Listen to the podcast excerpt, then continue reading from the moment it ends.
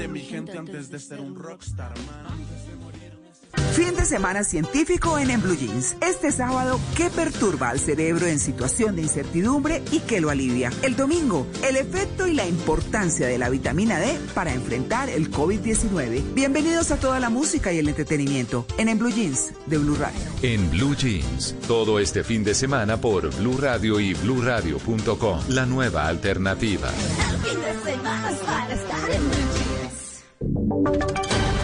Voces y sonidos de Colombia y el mundo en Blue Radio y bluradio.com, porque la verdad es de todos. 10 de la noche en punto, las noticias en Blue Radio. Mucha atención porque un juez de Bogotá acaba de legalizar las capturas de dos policías capturados por haber interceptado ilegalmente a cinco de sus colegas en medio del proceso que en el que interceptaron al Ñeñe Hernández. La información con Silvia Charri. Hola Miguel, muy buenas noches. Sí, le cuento que fue el juez 62 de garantías de Bogotá el que acaba de legalizar estas capturas del mayor de la policía Jefferson Fabián Tocarruncho y del sargento Wadid Miguel Velázquez, quienes, según el ente acusador, habrían interceptado entonces a cinco de sus colegas en medio de la investigación que llevaban por el homicidio de Oscar Sánchez caso por el cual habían interceptado también al Ñeñe Hernández. Así explicó la teoría del caso el fiscal Daniel Hernández. Escuchemos. Esta interceptación se ordenó dentro de un proceso que se investiga por un homicidio y posiblemente o aparentemente, su señoría, a estos ciudadanos se les interceptó por orden del mayor Tocarruncho, emitida al sargento Velázquez, su señoría, con el fin de verificar si estas cinco personas que eran funcionarios o que son funcionarios también de la Policía Judicial, del mismo grupo en el cual... Mire, al verificar que no se les vulneró entonces ningún derecho, el juez 62 de garantías tomó la decisión eh, de legalizar las capturas. Mañana a las 2 de la tarde continúan las otras audiencias, que son la de imputación de cargos y la de medida de aseguramiento. Silvia, gracias. Y a partir del primero de julio se reactivarán los términos en la justicia, pero a partir del 17 del mismo mes de julio, algunos funcionarios podrán estar en oficinas para labores de planeación. ¿Cómo va a ser esto, Rocío Franco? Mucha atención que el Consejo Superior de la Judicatura en su sala administrativa acaba de determinar que la justicia se vuelve a reactivar a partir del primero de julio de conformidad con todas las reglas establecidas en un acuerdo firmado en las últimas horas. Y es que también se ha determinado que desde el 17 de junio, según las indicaciones de los jefes de despacho de dependencia, los servidores podrán acudir a las sedes, pero con el fin de realizar tareas de planeación y organización del trabajo, sin atención al público. Así las cosas, de momento se mantienen suspendidos los términos y se prorroga esa suspensión desde el 9 de junio hasta el 30 de junio. El primero ya se retoman labores, de momento se suspenden y en este lapso ya cada uno de los jefes de despacho determinará cómo ser esa atención al público cuando se reabran cada uno de los despachos judiciales. Rocío Franco, Blue Radio. Gracias, Rocío. Y la personería en Cali confirmó 11 personas contagiadas con coronavirus al interior de la cárcel de Villahermosa, en esa ciudad. Entre los infectados hay internos, personal del IMPEC y de la Policía Nacional. Los detalles los tiene Fabrit Cruz. Así es, buenas noches. En Miguel se acaba de confirmar el primer eh, grupo de contagiados al interior de la cárcel de Villahermosa en Santiago de Cali. Las eh, personas ya fueron retiradas de la penitenciaría y se encuentran aislados y bajo estrictos protocolos adelantados por la Secretaría de Salud del municipio. La noticia la confirmó en Blue Radio el personero del municipio, Harold Andrés Cortés. Según la información que tengo de manera oficial, se trata de 11 personas que al momento se encuentran eh, positivo para COVID-19 Seis son internos, tres, dos dragoniantes y tres auxiliares de policía. Debido a la confusa situación a lo largo de la tarde-noche del día de hoy, ante el silencio de las autoridades de salud del municipio que aún no se pronuncian, varios familiares de los internos realizaron hoy un plantón a las afueras de la penitenciaría exigiendo más información. Fabrit, gracias. Y mientras empeora el estado de salud de la alcaldesa de Iscuandé en Nariño, enferma de coronavirus, ahora se suma que entre los contagiados se encuentra el director del centro hospitalario de esa localidad. Los detalles con Miguel López.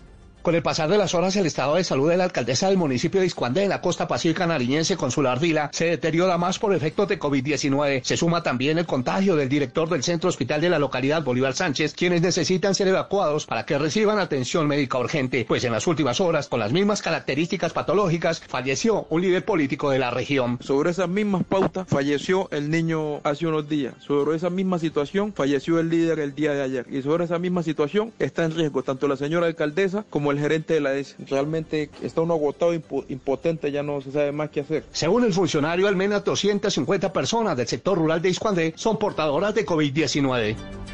Gracias, Miguel. Y en deportes, el técnico del Deportivo Cali cuestionó las formas como se intenta proteger a los futbolistas para regresar a la competencia. Los detalles, Cristian Marín. El país sigue a la espera de que el gobierno nacional haga entrega oficial del protocolo a la división mayor del fútbol colombiano para que se active el plan de regreso. Mientras eso sucede, durante el transcurso del fin de semana y el próximo lunes, el técnico del Deportivo Cali, Alfredo Arias, fue crítico al anunciar que se está exagerando con las medidas que se están tomando en el balompié nacional.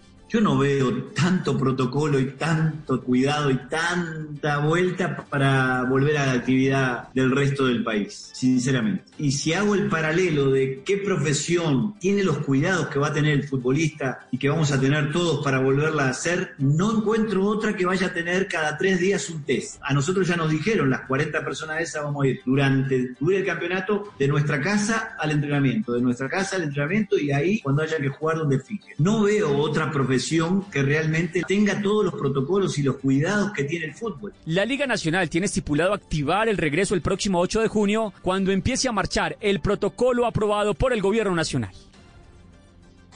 Noticias contra reloj en Blue Radio.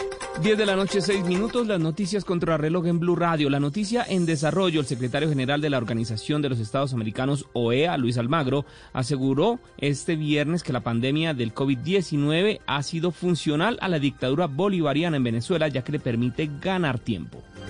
La cifra México superó hoy los 110 mil contagios y las 13 mil muertes por COVID-19, con 625 fallecimientos y 4.346 contagios reportados respectivamente en las últimas 24 horas. Y quedamos atentos al presidente brasileño Jair Bolsonaro, que amenazó hoy con retirar a Brasil de la Organización Mundial de la Salud, siguiendo los pasos de su homólogo estadounidense Donald Trump al acusar al, al organismo de tener sesgo ideológico. Son las 10 de la noche, 7 minutos. La ampliación de estas noticias en blurradio.com. Quédense con El Andén. Dígale no a las noticias falsas. Evite los medios anónimos e irresponsables. En tiempos de emergencias y de incertidumbre, es fundamental la información verificada y confiable. Los medios de comunicación formalmente establecidos, por su profesionalismo y responsabilidad, son el antídoto más eficaz contra las noticias falsas y la desinformación. Infórmese por la radio y la televisión a toda hora, con los rostros y las voces que usted conoce y confía.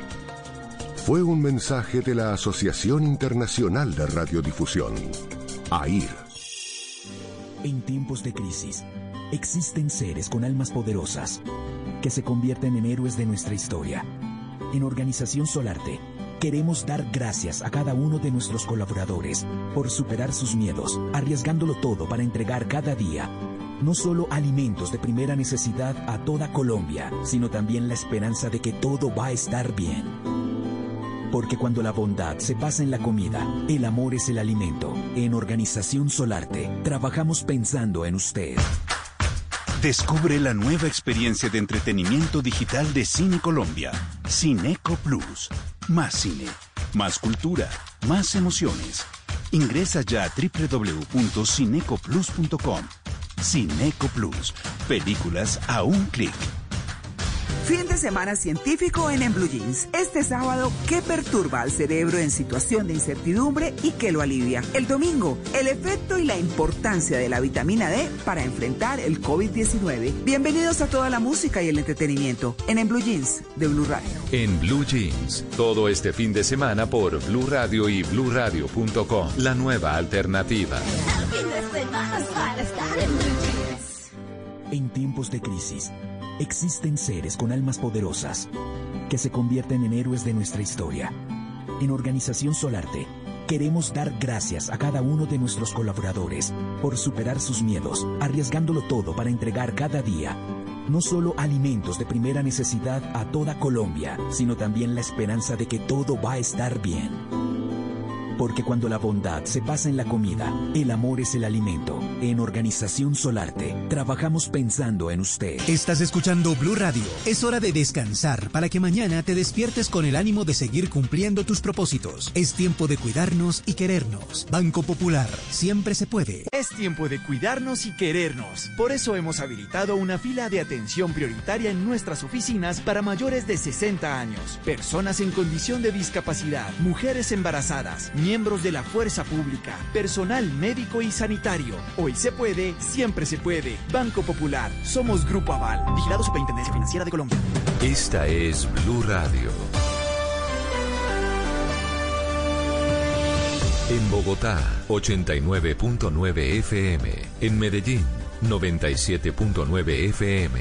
En Cali, 91.5 FM. En Barranquilla, 100.1 FM. En Cartagena, 1090 AM. En Bucaramanga, 960 AM. En Pereira y el norte del Valle, 89.2 FM. En Tunja, 103.1 FM. En Villavicencio, 96.3 FM. En Armenia, 89.2 FM. En norte de Santander, 97.7 FM. En Neiva, 103.1 FM. Y en Córdoba, 96.0 FM. También en bluradio.com. En Facebook, Blue Radio Colombia. A través de Twitter en arroba Blue Co. Y en la señal de TDT.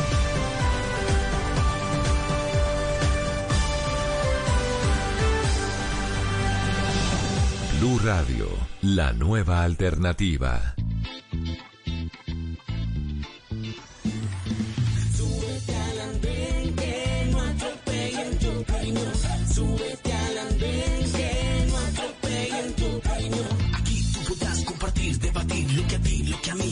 Interesar. Son muchas voces unidas en una. Nadie te viene a callar. Hey, ¿cómo va tu país? ¿Cómo ve la economía? ¿Cómo ve la sociedad? Hey, ¿qué tú puedes decir? Si te inquieta te pregunta solo ven, ven, ven, ven. Súbete al andén que no atropellen tu opinión. Súbete al andén que no atropellen tu opinión. Hola a todos, bienvenidos, feliz noche. Ya estamos subidos en el andén de Blue Radio, como ustedes lo escuchaban, para que no atropellen la opinión. Esta noche de, jove- de voces jóvenes estará dedicada especialmente a dos de ellos, dos jóvenes eh, que son Anderson Arboleda, que tenía 21 años, y Juan Carlos Galvez, que tenía 27 años. El primero de Puerto Tejada, en el departamento de Cauca, un, muchacho afro que murió a manos de la policía, según han denunciado sus familiares por estar incumpliendo la cuarentena, por estar en la calle, según eh, se ha dicho eh, por cuenta de los familiares ayer en el departamento del Cauca, una investigación que por supuesto está abierta allí. Y el segundo que fue asesinado aquí en Bogotá por un ladrón cuando estaba eh, este joven trabajando en su primer día como domiciliario después de que lo despidieran del hotel en el que trabajaba, despido que por supuesto se originó por cuenta de esta eh, crisis de la pandemia del coronavirus. Dice una muy acertada frase que la ley de la naturaleza es que los hijos deben enterrar a sus padres. Cuando esta ley no se cumple y son los padres quienes entierran a sus hijos, pues la vida de ellos nunca vuelve a ser la misma. Los de Juan Carlos y Anderson fueron dos finales trágicos, dos asesinatos y dos historias que tuvieron un final anticipado, un final que no debía pasar por dos tristes realidades de nuestro país, dos realidades de las que justamente vamos a hablar hoy. El racismo por un lado, ya habíamos hablado justamente hace una semana del abuso policial y el desempleo juvenil. Los invito a que nos acompañen esta noche a través de numeral el Anden Blue y con sus comentarios en Facebook con sus opiniones y con la pregunta central de la primera parte de esta discusión que vamos a tener, si Estados Unidos y Colombia pueden considerarse igual de racistas. De una vez les cuento con quienes estamos subidos esta noche en el andén. Eh, Daniela, Daniela Sierra, eh, buenas noches, ¿qué tal va todo? Buenas noches, Ricardo. Muchas gracias. Buenas noches para Nicolás y para Sergio. Eh, un gusto compartir este espacio con ustedes. Y bueno, los saludo eh, con profunda tristeza con estos hechos que están pasando, que pasaron en Colombia y, y acá en Estados Unidos. Así está, en Estados Unidos. Eh, Dani, ¿está desde dónde exactamente? ¿Desde qué ciudad? desde la ciudad de Atlanta. En Atlanta también hubo unos muchos disturbios durante todos estos días. Vi la imagen eh, o, la, o la, los videos quizá más célebres que fue lo de eh, la manifestación al lado de, de CNN, pero me imagino que ya también ha habido toque de queda todos estos días, ¿no? Así es, estamos en toque de queda, hay toque de queda hasta el fin de semana por ahora y, y la verdad sí, fueron sorprendentes las imágenes, CNN un famoso eh, parque de los Juegos Olímpicos que hay acá también y, y, la gente con mucho dolor y con mucha rabia. Además que esto es el ambiente eh, para también las elecciones presidenciales que se aproximan. Ah, bueno, ya le iba a hablar justamente de eso porque eh, quiero preguntarle cómo está la situación allá, cómo está la situación política y cómo influye, por supuesto, esto en las elecciones de noviembre. Pero ya, ya voy para que hablemos de todo esto. Sigo saludándolos a cada uno. Nicolás, Nicolás Goyeneche, buenas noches. ¿Qué tal va todo? Muy bien, Ricardo. ¿Dónde anda? Desde la ciudad de Bucaramanga. Desde Bucaramanga, si usted sigue desde allá y también como Daniela, muy preocupado por lo que está pasando en Colombia y, en el mundo. Eh, lo que ocurrió en Puerto Tejada es no solo lamentable, sino repudiable. Sin embargo, pues ya lo, iremos hablando. Insistiré en que, en que el reproche tiene que ser individual y no hacia las instituciones. Que lo peor que podemos hacer en este momento es restarle a las instituciones el honor y, que merece. Y lamentablemente se lo restan también quienes cometen actos violentos. Bueno, y sigo saludando a Sergio, eh, Sergio Mosquera, que está, eh, Sergio sí está aquí en Bogotá, ¿no? Sergio, buenas noches, ¿qué tal va todo? Buenas noches, Ricardo, gracias por la invitación. Buenas noches, Daniela y Nicolás, que me acompañan en la mesa, y buenas noches a todos los que nos escuchan en este momento. Eh, igual que Daniela y Nicolás, muy triste por lo que ocurrió tanto en Estados Unidos como con lo que ocurrió aquí en Colombia, y muy crítico respecto a la situación en ambos países, porque cada uno tiene racismo diferentes y muy únicas de su sociedad. Bueno, sí, ya vamos a hablar justamente esa que la pregunta que queremos hacerles es esa justamente si, si ese racismo tan marcado en Estados Unidos es igual en Colombia, es comparable, cómo se puede comparar. Pues les estábamos contando todo esto se origina para, para hablar del primer tema porque el segundo también es realmente dramático lo que está ocurriendo con el desempleo en los jóvenes. Algunas ciudades están llegando a más del 30% en desempleo juvenil, el promedio, bueno, el, el, la cifra nacional es 22.8%, pero el promedio eh, en algunas ciudades realmente es dramático. Pero les digo que todo esto se origina en Estados Unidos por la muerte que todos seguramente han conocido de George Floyd en, el, estado eh, de Minnesota, en Estados Unidos, donde eh, todo apunta a que ese asesinato es eh, justamente una tiene una motivación, por supuesto, eh, racial. Estados Unidos está por cumplir dos semanas de protesta sin interrupción, las manifestaciones quizá más grandes que se han visto en Estados Unidos, por lo menos en lo que tiene que ver con protestas antirracistas desde la muerte de Martin Luther King, desde el asesinato de Luther King allá en el 68, en 1968. Para unos esta esta manifestación está justificada por los mensajes y actitudes discriminatorias que ha tenido el gobierno, específicamente el presidente Donald Trump con nombre propio, pero para otras se cruzan con eh, las elecciones presidenciales de las que justamente ya estaba hablando Dani eh, y que significan o se vuelven una estrategia para ir en contra de su reelección. Pues de eso vamos a hablar, de lo que pasa allá, de lo que también ocurre acá en Colombia, de esas eh, manifestaciones que quizá muchos, algunos eh, eh, hemos tenido, han tenido eh, contra la comunidad afro, que dirá uno, no, esto no es racista, pero resulta que sí puede ser racista. Pues vamos a hablar de eso, a ver cómo, cómo se comporta Colombia en ese sentido. Pero les decía, empiezo con, con Daniela porque quiero conocer cómo está viviendo ella tan, tan de cerca, está en Atlanta y también ve la noticia justamente en todo el país, en todo Estados Unidos. ¿Cómo es vivir en un Estados Unidos eh, no solo bajo la crisis del coronavirus? La, la, la vez pasada que, que, nos acompañaba Dani era hablando de la crisis del coronavirus en Estados Unidos y cómo es vivir ahora en Estados Unidos una crisis de esta, una protesta que parece de países como los nuestros, los de Latinoamérica, Dani. Bueno, Ricardo, la verdad es preocupante todo lo que está pasando y te digo una cosa, la crisis que está pasando en este momento con el asesinato de George Floyd para mí ha sido mucho más fuerte y ha asustado más a la gente que el mismo coronavirus. Te lo digo porque, por ejemplo, acá en Atlanta, tú sabes, Atlanta y Georgia, Atlanta es una ciudad, bueno, donde está, eh, donde nació Martin Luther King y desde donde se han originado y se originaron históricamente para la eliminación del racismo, para la promoción de los derechos humanos.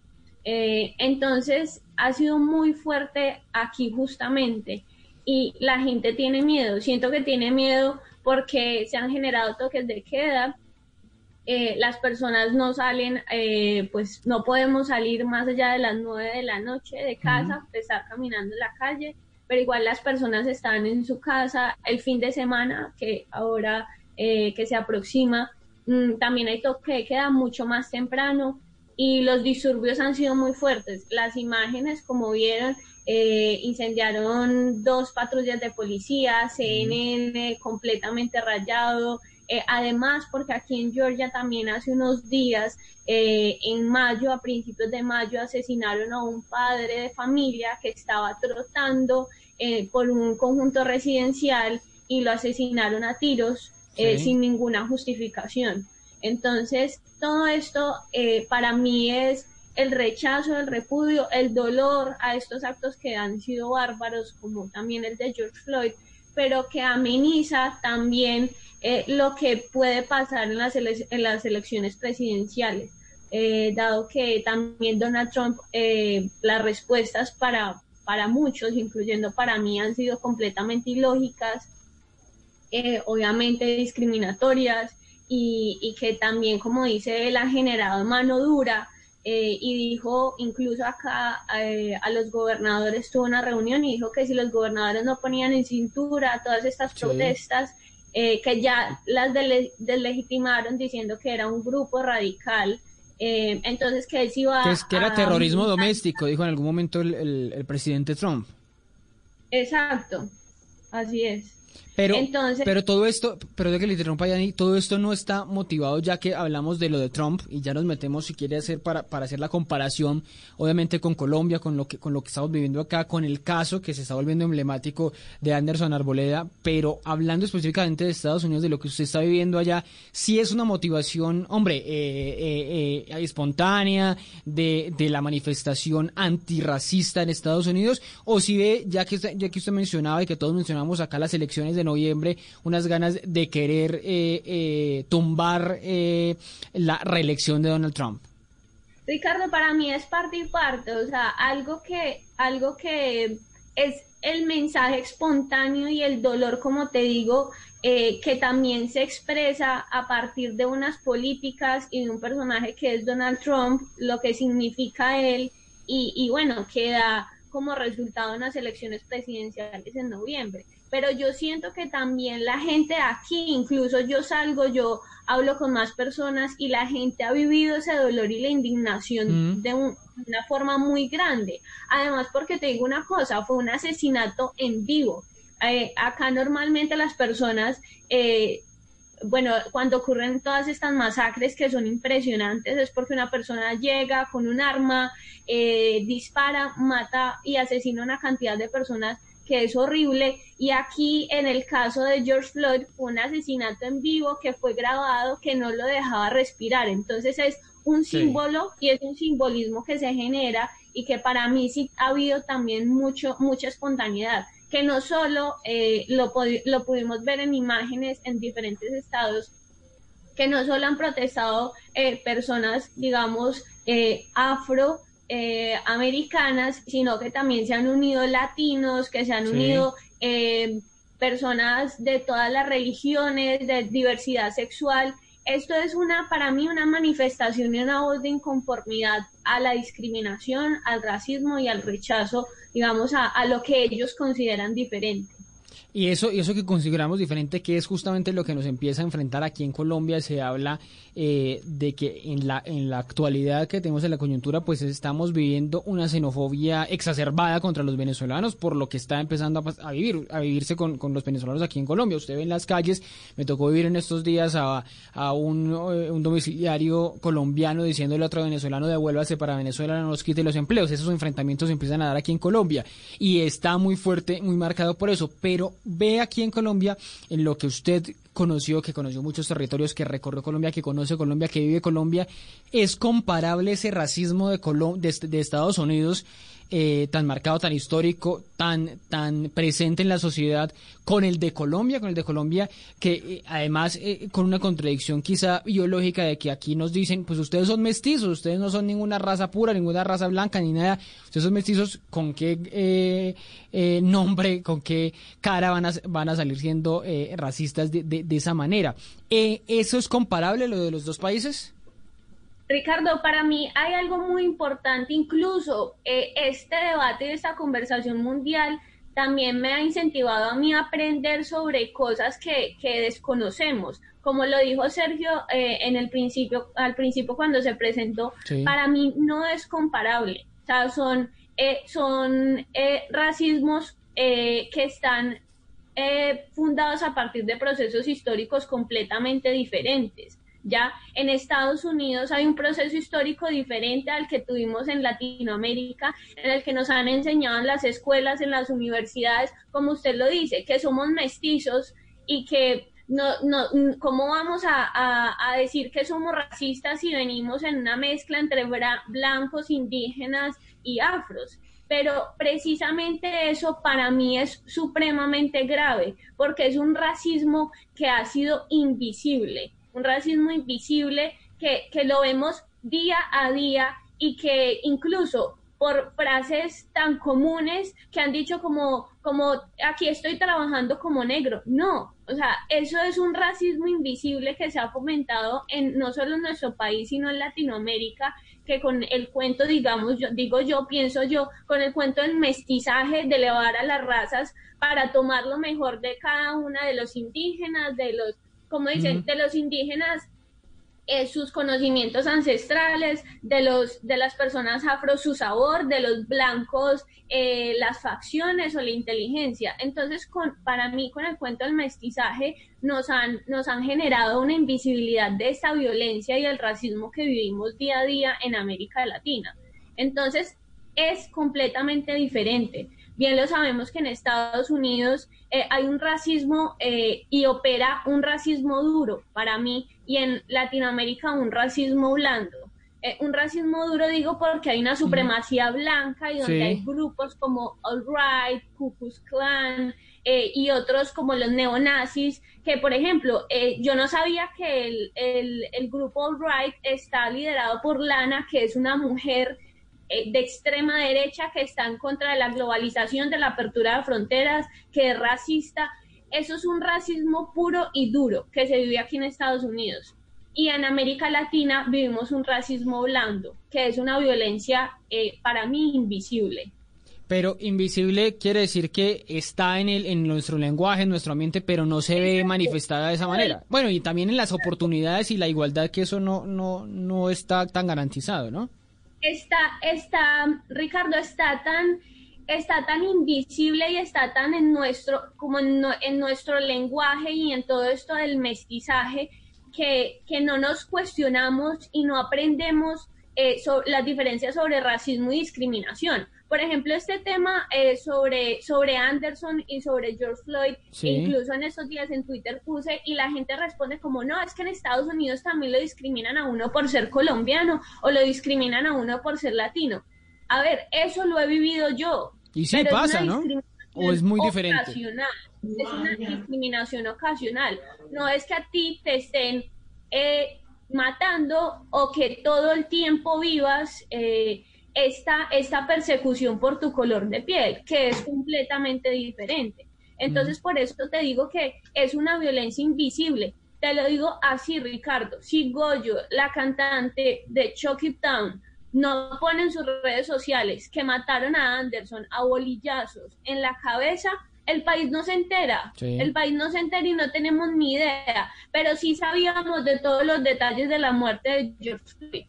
Además, como vio en las noticias el día de hoy. 44 años tuvieron que pasar para que a Chocó llegaran unas camas de, de UCI. 44 años. A eso me refiero a la violencia invisible y al racismo invisible y normalizado que vivimos en América Latina y en Colombia, que nos parece tan normal o ¿cómo es posible que Tumaco, incluso en ese momento les digo, Iscuandé, 500 casos de coronavirus, dos niños menores de 5 años muertos, y el gobierno nacional y el gobierno departamental no ha llegado a Santa Bárbara, Iscuandé, Nariño, el Pacífico. Sí, la- situación del Pacífico es dramática es- con la pandemia. y dramático. Y, y, y lo vivimos Mm. de una manera normalizada, de una manera que decimos, ay, en Estados Unidos está tan grave la situación porque mataron a George Floyd, pero en Colombia día a día seguramente hay asesinatos por racismo y por discriminación. que no se visibilizan tanto, que no son tan, eh, que no son tan importantes, quizá para algunos, para las agendas, para la- las, di- las, dinámicas. Usted dice bien lo de, lo de Goyo, tiene, tiene mucha razón. Este caso había ocurrido hace mm, más de 10 días, había pasado 10 días desde que se denunció y ahí fue que se empezó a conocer y fue que los medios empezamos a enterarnos de la dimensión de esa, de esa tragedia. A veces no es por, quizá sí porque somos más pendientes, porque sea entre comillas más importante, pero tal, también porque, eh, digamos, estamos eh, con los ojos puestos en, en otros países, con los otros puestos más fácil en lo que pasa en otros lugares del mundo que no nos damos cuenta de lo que pasa aquí al lado, aquí en Puerto Tejada, a unos cuantos kilómetros de Cali, que es la tercera ciudad más importante del país. Sigo con Nicolás, Nicolás Goyeneche, para eh, preguntarle básicamente lo mismo, quizá la, la comparación justamente con Estados Unidos eh, pues no, no, eh, pues ya me la contará usted la situación de Estados Unidos, pero para empezar hablando de, los dos, de Colombia y Estados Unidos, ¿es, es igual, es comparable? ¿Se puede decir que Estados, Unidos y Colombia pueden ser igual de racistas? Mm, bueno, como Daniela, estoy de acuerdo que, que, hablamos de dos racismos diferentes. Yo llamaría al racismo en Estados Unidos un, un macro racismo. Y acá tenemos esas situaciones de microracismo de que así nos hayan enseñado el, el relato del mestizaje y el relato de que somos herederos de tres tradiciones diferentes, pues sigue- seguimos teniendo como sociedad conductas efectivamente racistas. No le damos las mismas oportunidades a personas afrodescendientes. Muchos empleadores, si tienen que seleccionar entre dos candidatos, van a elegir al candidato que no... Es que acá es muy difícil hablar de, de blancos y de, y de afros porque somos precisamente un país mestizo, es muy difícil. Y, y- y todo el sistema colonial estaba basado en que existían razas, pero había un montón de subcategorías que hacen muy difícil hoy que alguien se llame, como bien lo decía Ricardo, blanco, porque pues no lo somos. Somos un país mestizo y ser un país mestizo no es un tema exclusivamente racial, es un tema ante todo de herencias culturales. Tenemos una herencia cultural hispánica que merece y, tiene un valor, tenemos una herencia cultural indígena que tiene exactamente el mismo valor y una herencia cultural derivada de, de, de África que igualmente tiene el mismo valor. ¿Qué pasa? Acá chocan y se integran las, las herencias.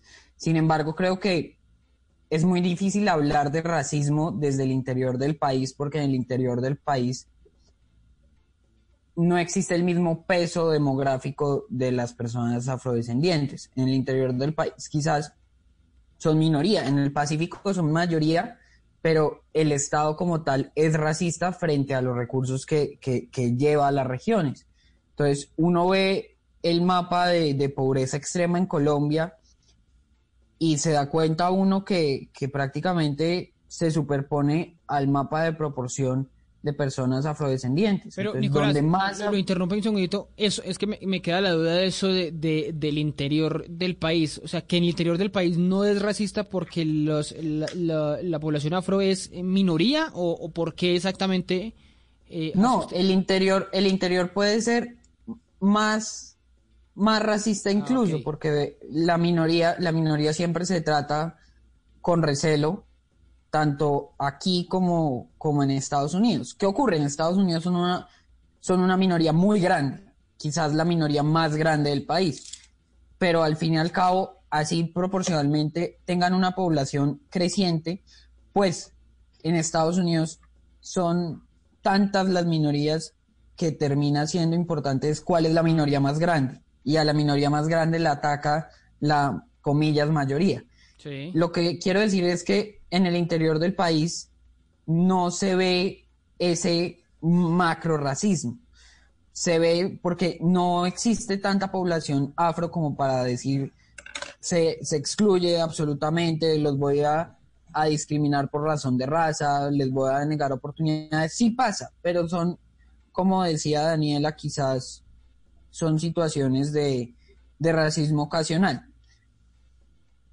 En las zonas periféricas del país, que, que también es un poco centralista llamar al Pacífico periferia, se trata a las comunidades afro desde una posición de discriminación oficial y ha ocurrido a lo largo de toda nuestra historia. La construcción del Estado colombiano ha sido con énfasis en el interior Mm. y se ha descuidado la, la periferia y muchas veces se ha descuidado la periferia por precisamente su condición de tener en, en el Pacífico colombiano mayorías afrodescendientes. No se le ha dado el mismo tratamiento a las regiones y creo que hay influye, subyacente una, una cuestión racial en ese tema. Usted, usted mencionaba una cosa y ya, eh, eh, si quiere ahora que, que después de escuchar a Sergio, le pregunto por eso sobre el Estado racista. ¿Qué significa poder ser Estado racista? Si es comparable, claro que sí, el Estado racista con un gobierno racista, si los gobiernos que han estado en el país lo han sido de, de, de alguna manera. Pero sigo,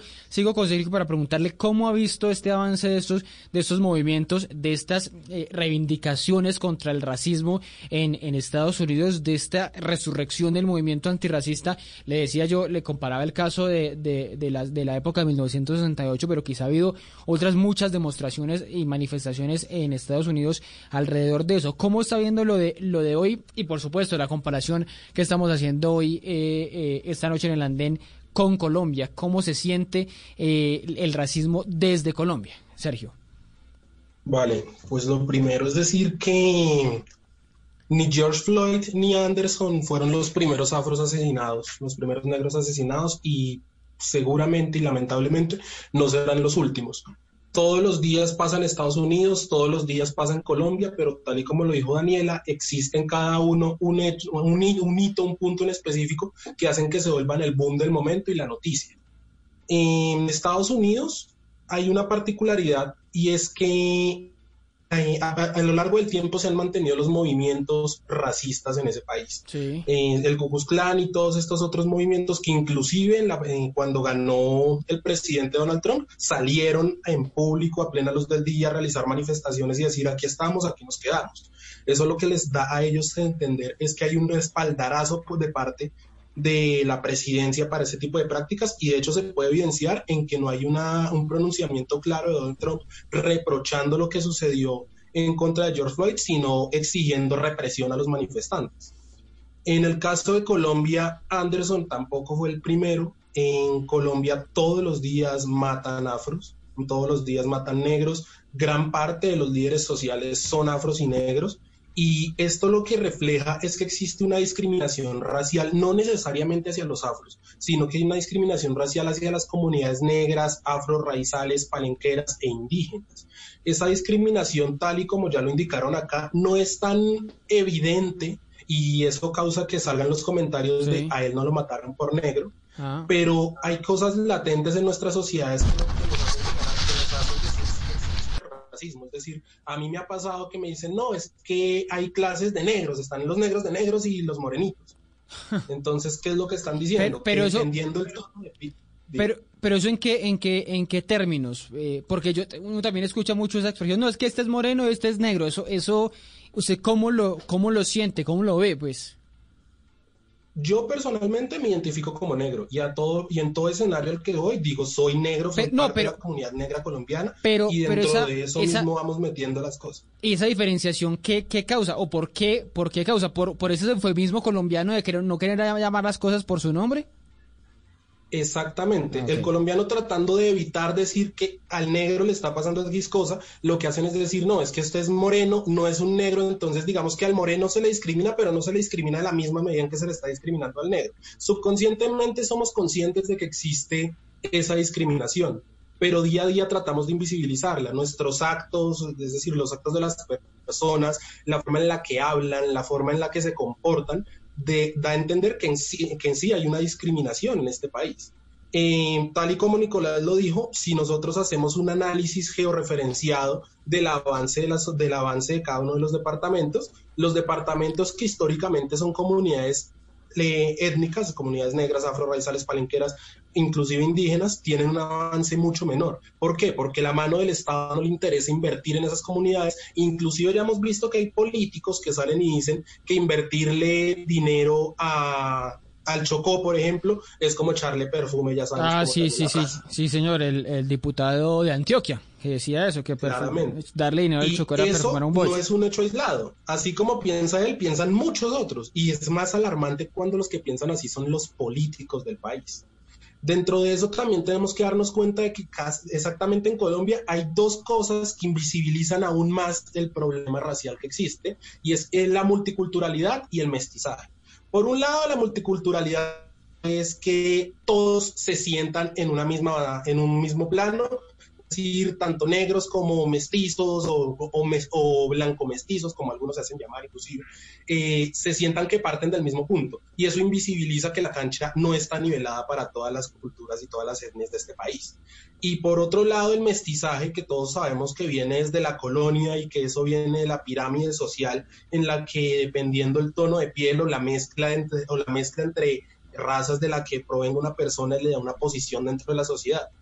De por sí es un hecho que la movilidad social en Colombia es realmente difícil. Ahora súmenle a eso cuando se le coloca el ingrediente de pertenecer a una de estas comunidades. Súmenle, por ejemplo, hace poco estábamos en una conferencia en la que se dijo no todas las mujeres están en una, en una misma condición supongamos que hay una mujer mestiza que está compitiendo contra una mujer negra. Sí. Lógicamente la mujer mestiza está partiendo de un punto de, mayor privilegio. A eso sumémosle que la mujer negra sea una mujer pobre tiene aún, aún más desventaja. Y pongámosle que ellas dos estén compitiendo contra un hombre mestizo. Lógicamente, el hombre mestizo está en una posición de privilegio. Esas posiciones de privilegio son las que hemos invisibilizado. Pero, pero eso sigue pasando tan fuertemente, eh, Sergio, o, o, ha ido reduciéndose, porque, porque cada vez vemos que, que esas, digamos, esas, esas percepciones quizá estaban muy, muy arraigadas hace un tiempo, pero no sé si, si actualmente se mantienen. ¿O usted cree que, que sí se mantiene esa idea de yo contrato mejor a un hombre, yo contrato mejor a una eh, eh, a un eh, mestizo y no un negro, yo contrato mejor a, a, el cariboneto, no al feo? En fin, todas esas ideas se mantienen o ya, digamos, a la hora de, digamos, contratar a alguien, pues pesa mucho más que sea más inteligente o algo así. Eh, Ricardo, esas, ideologías se mantienen. Inclusive se lo digo porque si nosotros nos damos cuenta, hay un estudio que dice que el departamento con mayor índice de profesionales per cápita es el departamento del Chocó. No obstante, veamos el abandono en el que se encuentra. Porque justamente los profesionales del Chocó que salen a otro lugar no consiguen trabajo por el mito del costeño y el chocuano son flojos. Eh, igual pasa lo mismo con las mujeres. Es decir, hay empleadores que prefieren contratar a un hombre porque saben que si contratan a una mujer en algún momento van a tener que pagar licencia maternidad. Ah, sí, esa, idea Entonces, todo ese tipo de cosas se mantienen. Claro, han venido, eh, como, lo dijimos, como lo dijeron mis compañeros hace un momento, han sido invisibilizados. Eh, inclusive en Bogotá, el mismo caso de Bogotá, hay múltiples denuncias de discotecas que no dejan entrar a entonces, eso, eso lo que causa es que cada vez la brecha sea más latente, pero se invisibilice porque, por ejemplo, los medios no salen a decirlo. Por ejemplo, tal y como ya lo dijeron, Anderson hace mucho tiempo. Pero se hizo famoso porque Goyo salió y lo dijo. ¿Y por qué Goyo? Porque si hubiera sido algún otro artista afro que no tiene el renombre de Goyo, mm. no hubiera llegado tan lejos. Sí, eso es, eso es, eso es real. Pero, pero, pero, pero me vuelvo aquí un poquito para preguntarle por, por Estados Unidos. La, la relación usted no la ve, digamos, la misma dimensión no la ve. ¿Usted cree que los Estados Unidos sí es muchísimo más, más dramático, más dramático que Colombia? O Colombia, con eso que casi todos han dicho de que esté más escondido, eh, puede ser más dramático todavía? entre Estados Unidos y Colombia no hay una comparación tan fácil de hacer y de hecho sería un poco irresponsable hacerla a fin de cuentas, porque en Estados Unidos estamos con un racismo como lo decía Daniela, que se puede denominar un racismo duro o más rígido que el resto, en el que existen movimientos organizados en contra de la diversidad de razas, en el que quieren América para los americanos, pero que, pero que claramente para ellos esa América es, simple, es únicamente para americanos blancos y ricos. No se permite una clase media ni diversidad tanto de origen como de etnia. Mientras que en Colombia estamos en un país en donde no ha existido desde la colonia un movimiento racista tan claro y tan fuerte como en otros países, pero que aún así la dinámica permitió que ciertas costumbres y que ciertos comportamientos se mantuvieran a lo largo de la historia. Cada vez más subconsciente, pero que sigue estando ahí latente. Sí, pero que le, quería preguntar, bueno, a todos, eh, para, para ir un poco aquí la, la, discusión sobre, sobre dos cosas. Uno, sobre un trino de, de Ilia Calderón, la presentadora negra colombiana de Univisión, que estuvo eh, pues eh, también reportando esta noticia sobre Anderson Arboleda y la comparación justamente con Estados Unidos. Pero antes de esa les quiero leer una parte de la columna de Ricardo Silva hoy en El Tiempo que habla justamente de este tema. Y, y sobre todo yéndome, yéndome un poco a lo que decía Nicolás sobre, sobre el Estado racista. Dice eh, Silva, ¿cómo no iba a permitirse el agente blanco clavarle la rodilla en el cuello al desempleado negro Floyd durante 8 minutos y 46 segundos? Permitirse esa violencia impúdica e imperturbable frente a todos en un país gobernado por un pirómano poseído por él mismo, por la maldad de su estupidez. ¿Cómo no iba a permitirse aquel patrullero matar a golpes a Arboleda en un país regido por negacionistas, por persecutores, por defensores de la democracia hasta que les llega su turno por sórdidos disfrazados de duques, lo puso con mayúsculas haciendo referencia al presidente, que han aprovechado la cuarentena para tratar de devolvernos a la peor Colombia de Colombia. ¿Hay algo en Trump y en el presidente Duque que motive a, actos como estos o es, o es irracional llegar a decir que, se puede comparar una, una cosa con, con la otra? Es decir, que las, los mensajes, las actitudes, las eh, políticas públicas, pueden influir de alguna manera en la, en la forma en que se alimenta el, racismo. Y se lo pregunto, Nicolás, por ese lado, cuando usted habla de Estado racista, ¿puede ser por esta vía que desde el Estado mismo se termine promoviendo el racismo de, alguna manera? Lo hablo más desde, desde la historia del Estado colombiano. El Estado colombiano ha sido muy reacio y, ha tenido muchas dificultades para, para, alcanzar a estar en todo el territorio. Y parto de la comparación, primero la comparación entre Trump y Duque me parece un poco salida de, los cabellos, porque, no sé, siento que pintan al presidente Duque mucho más radical y de derecha de lo que realmente él mismo quiere y puede llegar a ser. Sí, sí, sí. No, no los veo como figuras políticas comparables y sí creo que, debemos hacer énfasis en que el racismo en Colombia y el racismo en Estados Unidos no son comparables porque nacen de, de, circunstancias y de contextos históricos muy diferentes. Yo siento que en Colombia resolvimos que éramos un país racialmente diverso hace muchísimo tiempo. Estados pero, pero, pero, lo resolvimos, qué pena el interrumpo Nicolás, lo resolvimos, lo tenemos claro en, en, el imaginario, en nuestra historia, pero lo estamos aplicando realmente porque esa es la diversidad se nos queda, no se nos queda en el papel. Sí, pero al menos tenemos la conciencia de, de, que tenemos un pasado común y que el pasado en Colombia no le pertenece a una sola raza o a otra. En cambio, Estados Unidos creo que construye su, su mito nacional alrededor de, de, un asunto racial. Exacto, y, y, son sus padres fundadores, pero sus padres fundadores eran esclavistas, entonces tienen un problema de, identidad nacional no resuelto y, y, es un problema de alcance constitucional. Para ellos, la, digamos, la constitución no escrita en Estados Unidos es esencialmente racista, porque la constitución nació de un pacto excluyente. Y, no estoy diciendo que acá hayan estado incluidos los afro en la construcción de, nuestra historia y de nuestra historia constitucional, sino que acá el proceso fue precisamente contra un estamento colonial piramidal.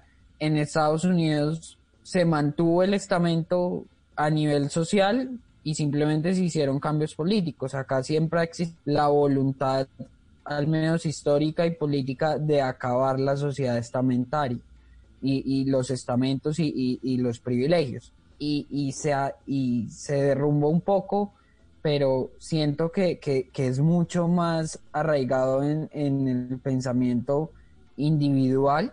Sin embargo, y, y, no me quiero ir de este tema sin decirlo, sí. sobre todo no a, la, no a las etnias como, como individuos, no, no a la persona negra, sino a las comunidades. Entonces uno ve, por ejemplo, en Cartagena la presión que ejerce el crecimiento hotelero sobre el norte de Cartagena y ve las comunidades tratando de mantenerse siendo barrios cuando los hoteles están comprando y comprando y, y, que no son dueñas ni de su propia playa porque el hotel se apropia de la playa y lo mismo ocurre en, con, la expansión, con la expansión del puerto de Buenaventura. Siento que, vivimos en una nación racista en el sentido de que no entendemos que, que quizás no le hayamos eso mismo a una comunidad que no fuera una comunidad pero, Pero hay una cosa que, se explica y que, se vuelve una, una cadena. Los estados son, eh, son administrados por gobiernos. Ha habido gobiernos aquí, eh, eh, no solo este, el anterior, el transanterior, en fin, y, y esos estados, esos gobiernos definen si somos un estado racista o no. Pero también lo que se dice muchas veces, los gobiernos son la representación de la sociedad. Aquí la representación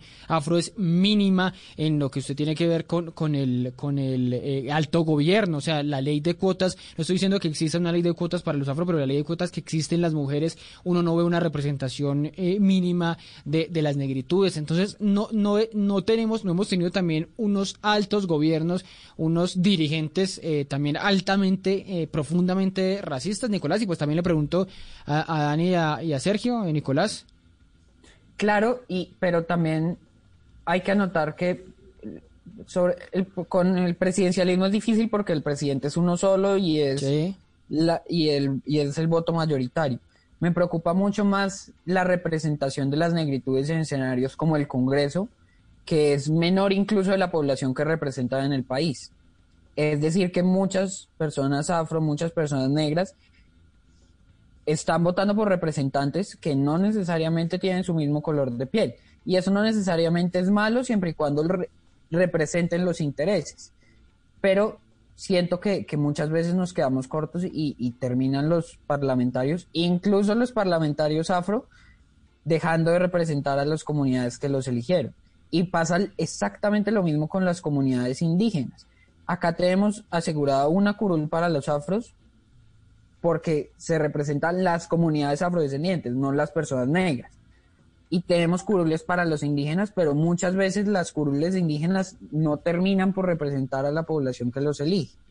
Y los indígenas quizás ni, ni saben el nombre de quien los representa en el Congreso, porque tendemos a, a ponerlos todos en una misma canasta y a decir todos los indígenas votaron por fulano de tal.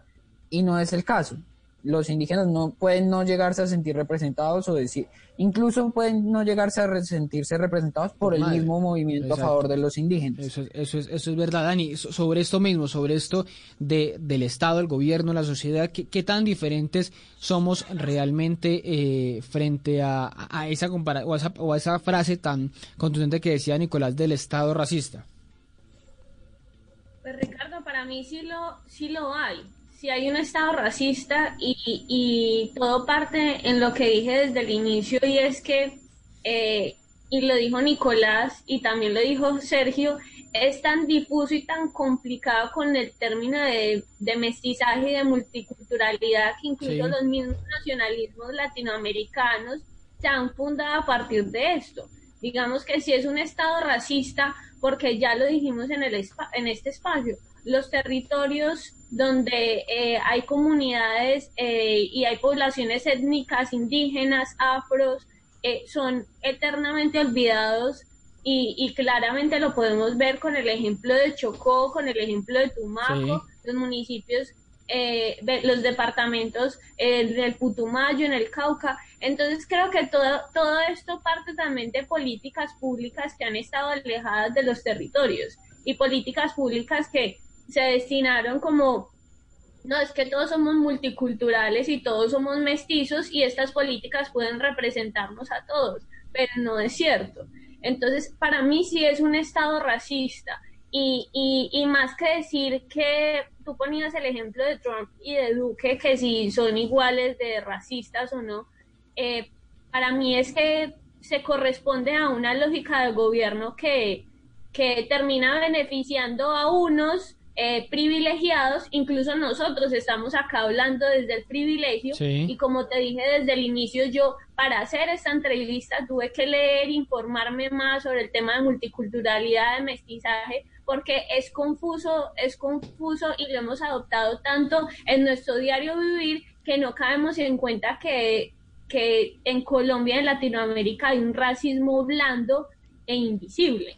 Entonces, entonces creo que, que sí, que hay Estado racista, que hay gobiernos racistas y más, y, y, y también preocupantes que la sociedad es racista y no lo nota. Eso, eso le iba a preguntar para, para terminar y para preguntarle también a Sergio de esto mismo, eh, de, de la, de la sociedad.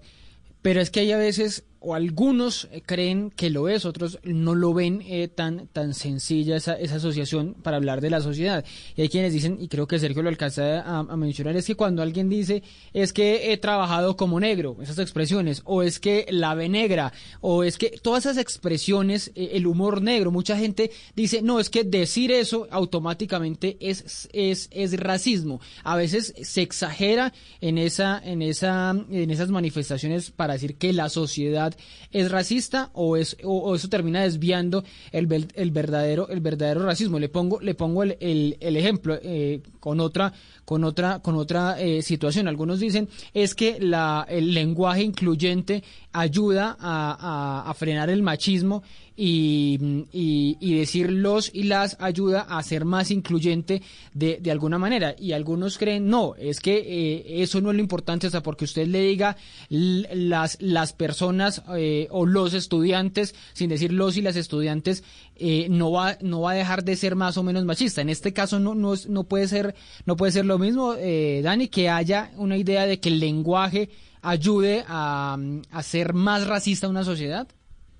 Yo creo que sí, yo creo que el lenguaje ayuda a ser una, una sociedad mucho Sí. más racista y, y lo decía en las escuelas, en las universidades, como siempre nos han enseñado sobre mestizaje, multiculturalidad y nos pintaron la historia como, como no, nos mezclamos entre todos y todo fue una maravilla y somos el producto de lo mejor de cada una de las, de las, de las etnias, de los grupos. Em, creo que eso también fomenta, fomenta el racismo y, y, y vuel- y vuelvo y lo digo, algo invisible que, que, que no lo notamos y por eso decimos, no, es que el caso de George Floyd es, claro, es supremamente grave, es muy Sí. triste, pero, pero Sergio lo dijo, en Colombia se asesinan líderes sociales afros eh, día de por medio. Eh, se, se, se matan además no solo eh, jóvenes por su color de piel, es que lo que yo digo es muy difícil, es muy diferente la discriminación ocasional a- al racismo por, por tu color de piel eh, y bueno, es, es algo que, que adoptamos y no nos damos cuenta. Te pongo un ejemplo, hace, hace, no, hace no mucho tiempo, unos dos años, en un periódico eso también fue famoso en redes sociales, se decía como se alquila habitación, pero no a persona negra. Sí, sí, sí. Hace dos años. Y eso, y eso en Colombia lo vemos comúnmente normalmente. Tanto que, por ejemplo, yo soy de la ciudad de Armenia y en Armenia siempre decían como, veían una persona afro y decían como, uy, no, ¿y este de dónde habrá salido? ¿Y de dónde Sí. será? Sí, sí, o, sí. o, ¿y de qué familia viene? Eso es. O sí, sea, es, es eso como es una, racismo. una, una Es- mirada como el diferente.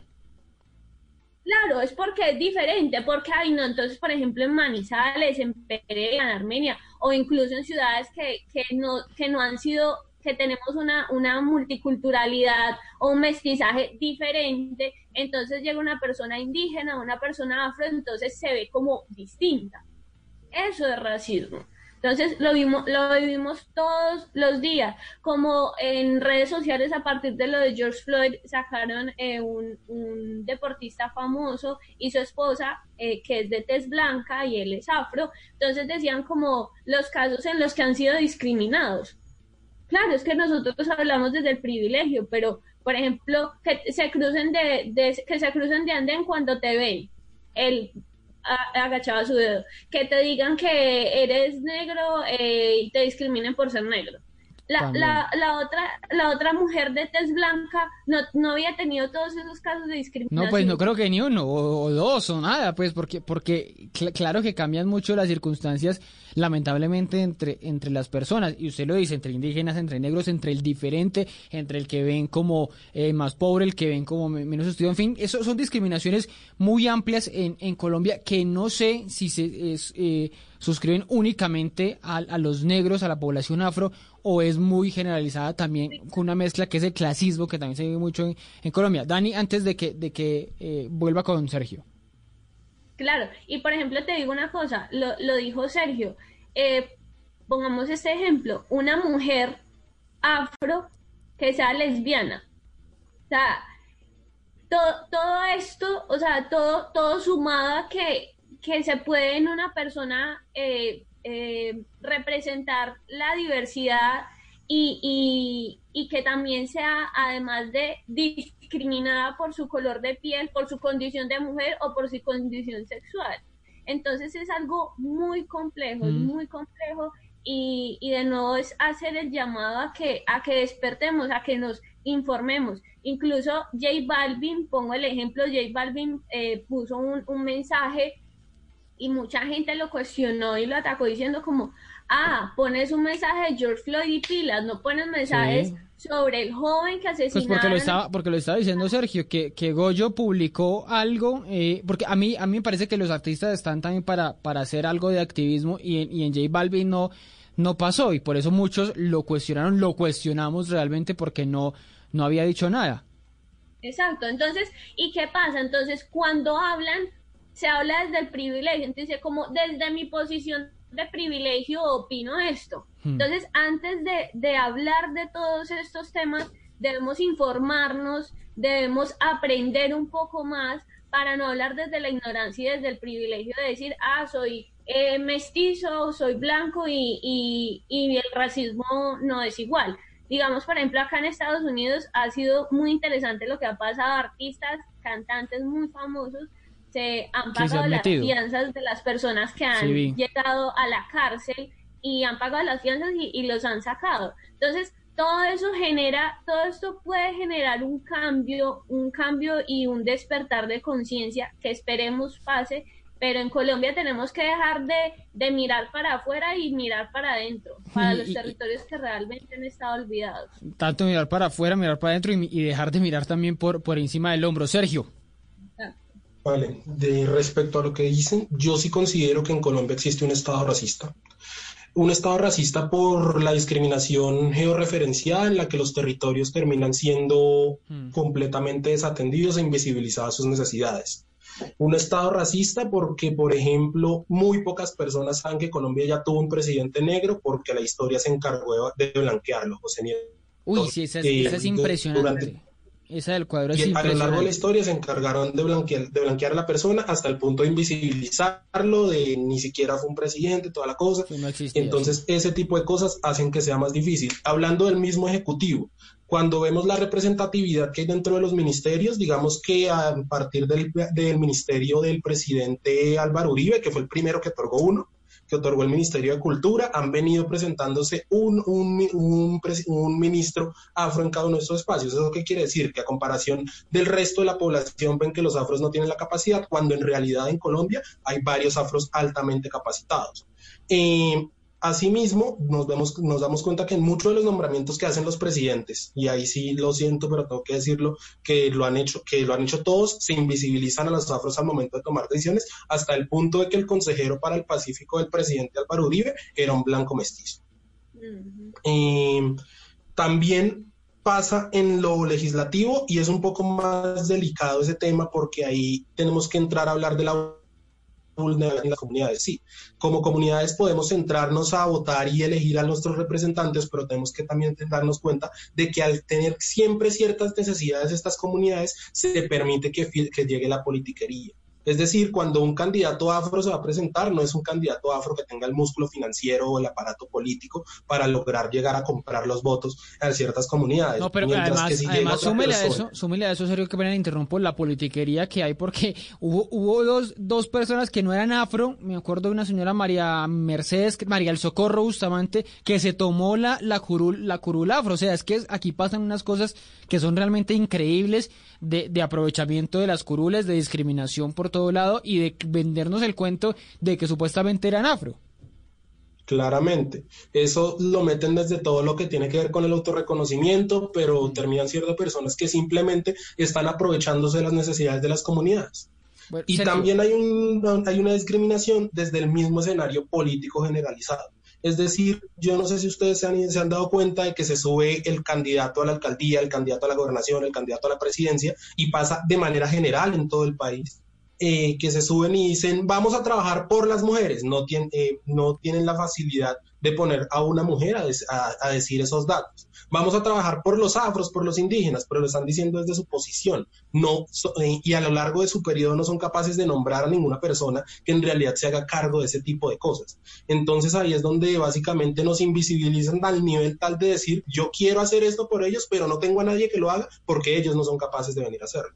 Sí, Sergio, le iba, le iba a preguntar una cosa en lo, en lo particular y en lo personal. ¿Usted particularmente ha sentido discriminación eh, contra usted personalmente en algún escenario? En algún escenario. Usted lo mencionaba ahorita que ha ocurrido mucho, lamentablemente, en, en, en Bogotá, que se ha anunciado cada tanto en los medios lo de las discotecas, por ejemplo. Pero no sé, en el trabajo, en el estudio, algo que usted diga, esto marca y esto es una demostración de que eso sí, sí pasa muy, muy a menudo. Sí, en di- nos duele decirlo, pero sí se ha sentido en diferentes ocasiones, desde las cosas más cotidianas hasta las cosas más representativas. Por ejemplo, yo tuve la oportunidad de asistir a varias de las mesas de diálogo que realizó el presidente el año pasado en, en el marco del paro y fue evidente, o sea, yo asistí a tres mesas y en dos de esas mesas yo era el único afro que estaba sentado en todo eso, en más de 100 personas, entre más de 100 personas. Y en una lo que hicieron fue traer a jóvenes del Pacífico, trajeron alrededor de 20 jóvenes, pero se notó que era simplemente para decir acá hay diversidad, porque apenas terminó la reunión, salieron los, los organizadores a decir, los jóvenes que vinieron del Pacífico, por favor, se listan para una foto con el presidente y con la vicepresidenta. Eh, pasa desde lo más Increíble. cotidiano, desde el hecho de que, por ejemplo, cuando me pasó una vez que me monté en un Transmilenio, yo que casi no utilizo eso el día que me monté, eh, todas las sillas estaban ocupadas, eh, en un momento se, desocupó- se, se desocuparon dos, yo me senté y quedó la del lado vacía. Literalmente se subió una, se subieron dos, tres señoras y ninguna de ellas fue capaz de sentarse en esa. Hasta que se subió una chica joven, les dijo ninguna se va a sentar y ella sí se sentó. Ah, les preguntó a las Eh, otras que si iban a sentar y ella y ellas, las señoras dijeron no. Claramente. O sea, entonces desde las cosas más cotidianas uno se va dando cuenta hasta los escenarios en los que puede ser bueno o malo. Por ejemplo, me pasó en un momento con el presidente de Santos en el, el momento en que estaba pasando todo lo, el proceso de paz. Sí. Él citó a los jóvenes que estábamos en marchas y toda la cosa. Yo asistí y era el único, como en muchos otros espacios, y la gente estaba preguntando y a nadie le daban la palabra. Apenas yo alcé la mano, literalmente el mismo presidente fue a darme el micrófono con tal de que la cámara lo captara haciendo ese gesto. Claro, por, Son ese por tipo lo, de por lo cosas. representativo para, para él, ¿no? Por la imagen, pues. Claramente.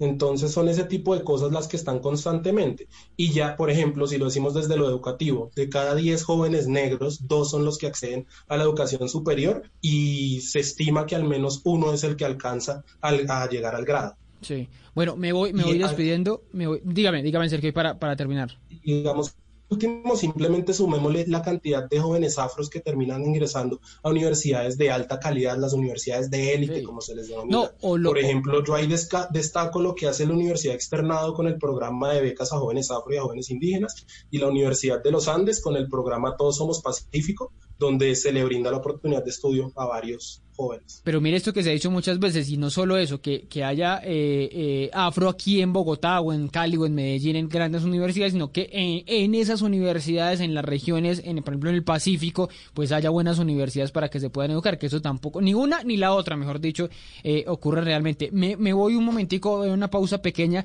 para regresar a preguntarles a cada uno de ustedes una pregunta, eh, una respuesta para que me den sobre qué hacer, cómo enfrentar este desempleo juvenil que está desbordado por cuenta de la pandemia. Ya regreso para que me respondan solo una preguntita sobre eso y nos despedimos.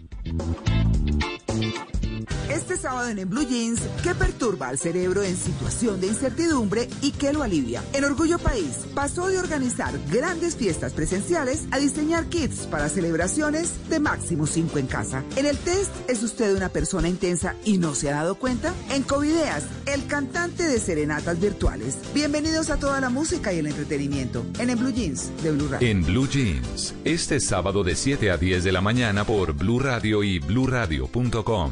La nueva alternativa.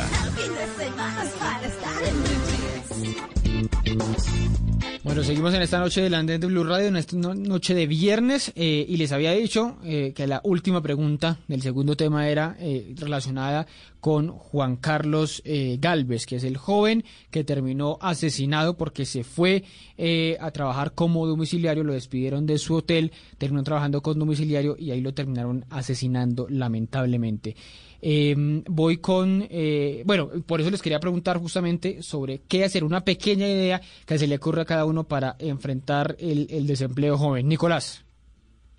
Bueno, primero creo que estamos hablando de un caso, a pesar de que el desempleo, digamos, el desempleo es la causa remota de, este lamentable asesinato. Ahí hay latente un problema de, seguridad y de seguridad urbana. Sin embargo, pues es una persona que fue arrojada a, a llevar domicilios porque trabajaba en un hotel y, y ahora tuvo que trabajar en- como domiciliario de un asadero de la familia. Yo diría que en este momento, primero, que la cifra del desempleo juvenil ahorita, como todas las cifras de desempleo, está disparada por la pandemia. Sin embargo, es un tema que venía creciendo. Y yo siento que, que en este momento de coronavirus tenemos que aprovechar la crisis para acelerar el relevo generacional. Y si tenemos que, forzar al mercado a hacerlo, pues siento que es algo que puede estudiarse. Por ejemplo, no sé, se me ocurre pensionar al- a, a- definitivamente pensionar porque hay muchos que ya están pensionados que siguen trabajando. Primero esos, decirles, bueno, ya es hora de, de- de- de- de- de re- del retiro. Y a los que están por pensionarse, creo que, que el Estado podría hacer un esfuerzo y, y- y acelerar esa pensión, bajar por, por la coyuntura de la edad de pensión, que, que las personas que están por pensionarse puedan pensionarse ya para despejar vacantes para los jóvenes que, que no solo tienen en, en su empleabilidad su, su sustento actual, el sustento en el presente, sino que tienen que estar empleados para garantizar su sustento en el futuro y sus recursos cuando lleguen a esa edad. Entonces, tenemos que equilibrar la solidaridad Desde ahí. intergeneracional y el relevo.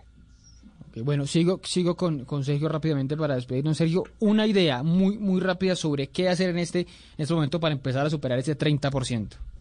Listo, yo considero que primero por parte del Estado se tienen que aumentar las faci- facilitar más el acceso a créditos que permitan el empleo sin atarlo a tantas condiciones y por otro lado también deben capacitar a los jóvenes para poder ingresar a, ingresar a empleos dignos y por parte del sector privado se, te- se deben bajar un poco los estándares y dejar de exigir la experiencia que nos exigen a los jóvenes cuando Sí, aún no la tenemos y permitir el acceso de personas no tan capacitadas a ejercer algunas funciones. Bueno, esas son algunas, algunas de las ideas. Y Dani, Dani, para irnos despidiendo a todos, muchas gracias por acompañarnos. Dani, eh, una idea final para esta posibilidad de, de empezar a reducir el desempleo.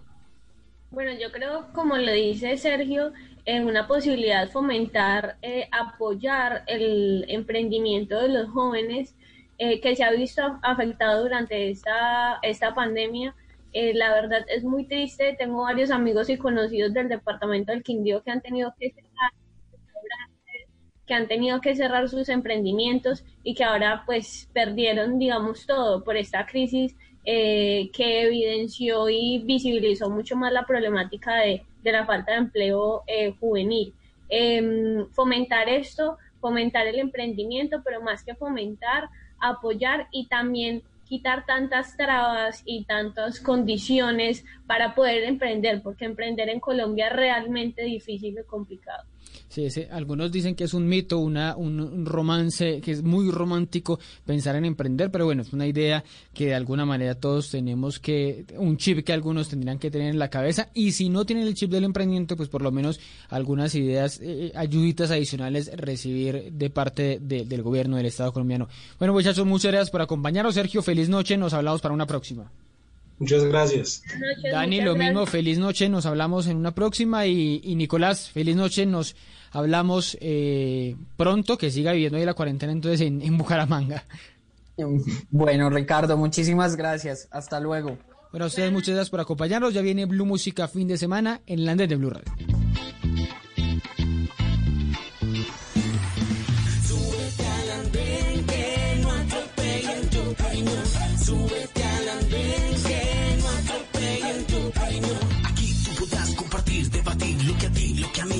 Pueda interesar.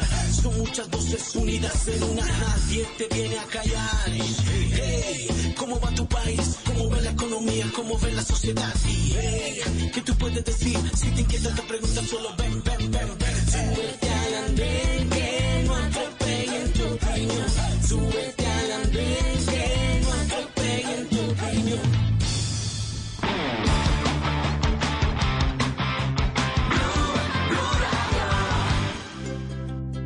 ¿Qué es ser mamá? Ser mamá es enseñar. Es ser el centro, el comienzo y el final de la familia. Es hacer cada momento especial. Es unir las generaciones y pasar el legado.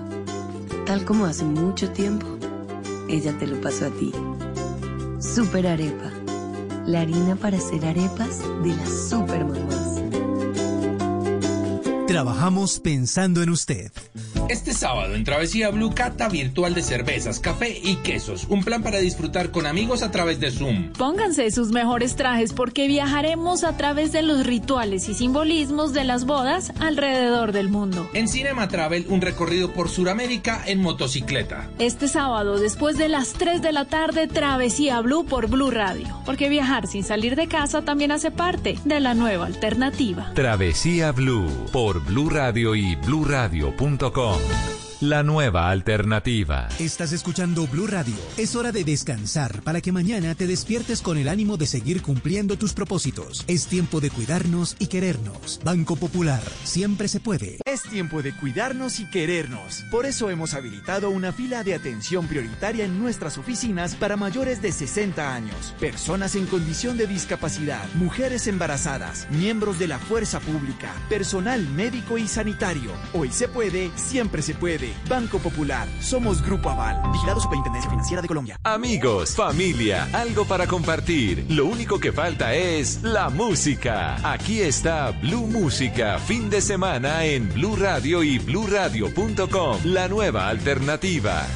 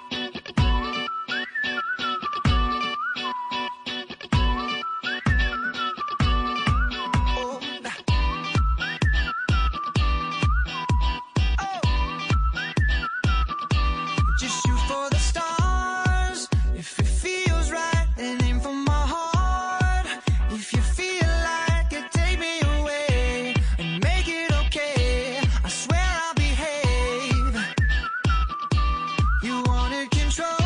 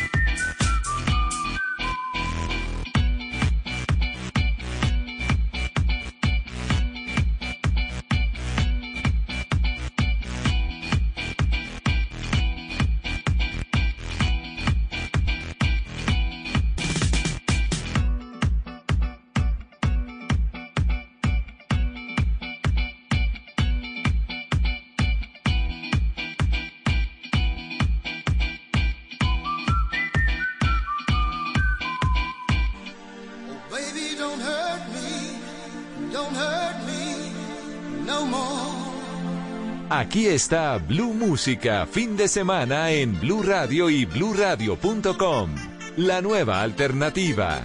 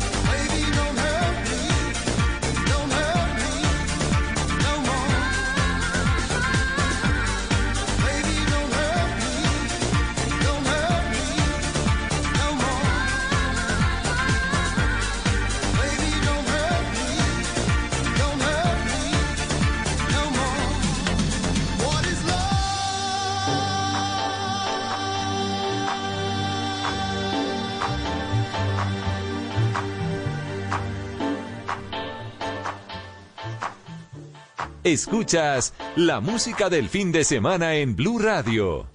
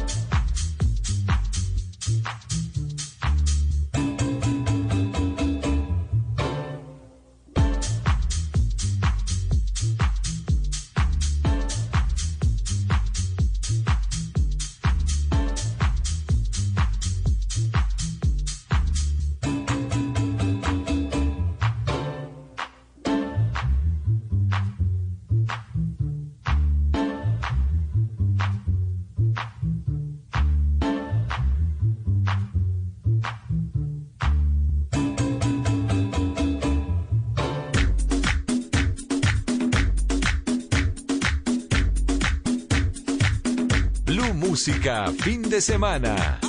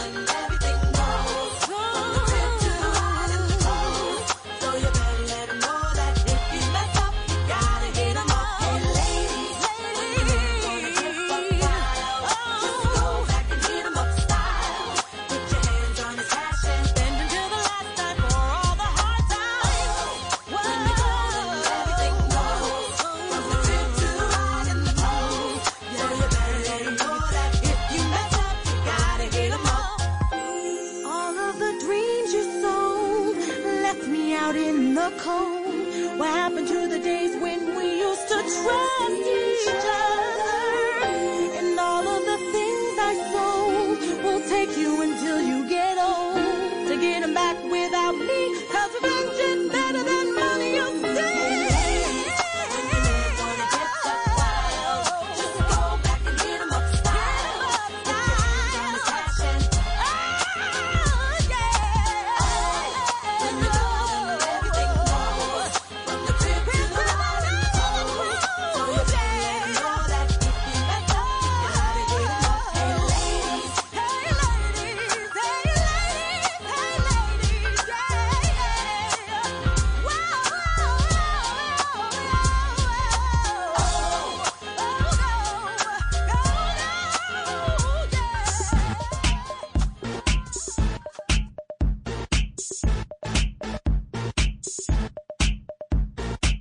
está Blue Música, fin de semana en Blue Radio y bluradio.com.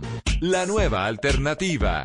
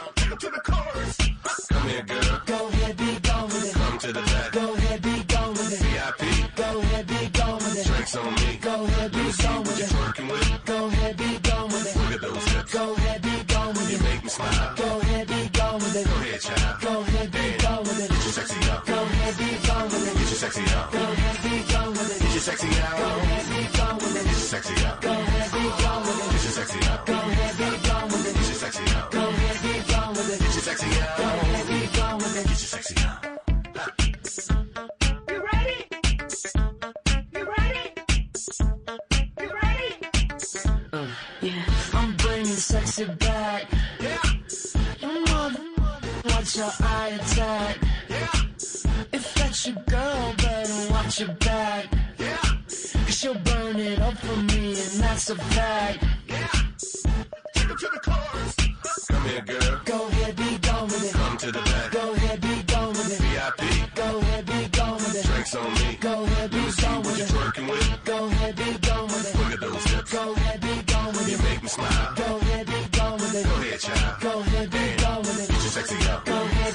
Get your sexy out. Go ahead, be gone with it. Get your sexy out. Go ahead, be gone with it. Get your sexy out. Go ahead, be gone with it. Get your sexy out. Go ahead, be gone with it. Get your sexy out. Go ahead, be gone with it. Get your sexy out. Go ahead, be gone with it. Get your sexy out.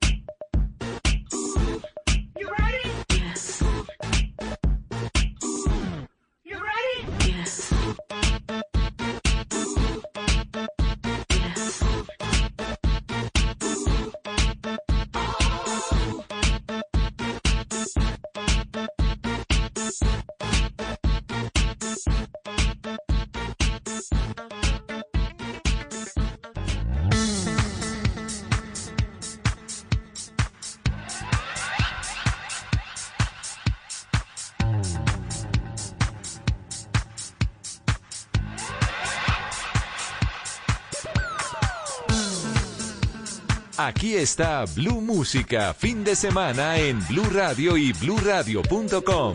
La nueva alternativa.